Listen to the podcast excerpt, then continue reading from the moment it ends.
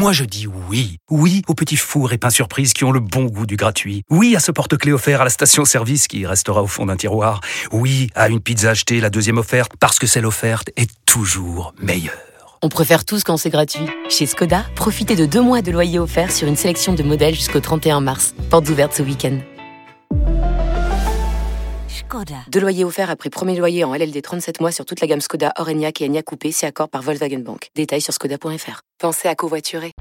Vous écoutez RMC. RMC Police Justice. Mais d'abord l'histoire du jour repérée et racontée par le service police-justice d'RMC. Bonjour Mao Becker-Garnier. Bonjour Apolline. Ce matin, direction la Belgique, où un homme euh, où un homme en, en prison euh, après avoir tenté de profiter du bug informatique pour retirer plusieurs dizaines de milliers d'euros dans une banque.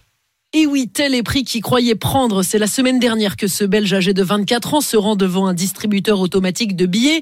Il retire alors 1000 euros pour aider un ami à financer une fête de mariage. Puis il décide finalement d'être encore plus généreux et de faire un deuxième retrait, 3000 euros cette fois-ci. Mais à ce moment-là, il découvre un énorme bug informatique, jackpot. Aucun des deux retraits n'apparaît. Son compte en banque n'est pas débité. Alors, au lieu d'informer la banque de cette erreur, l'homme décide plutôt d'en profiter. Il se met à retirer frénétiquement de l'argent 46 fois d'affilée au total, des retraits qu'il effectue avec sa carte, mais aussi avec celle de sa petite amie.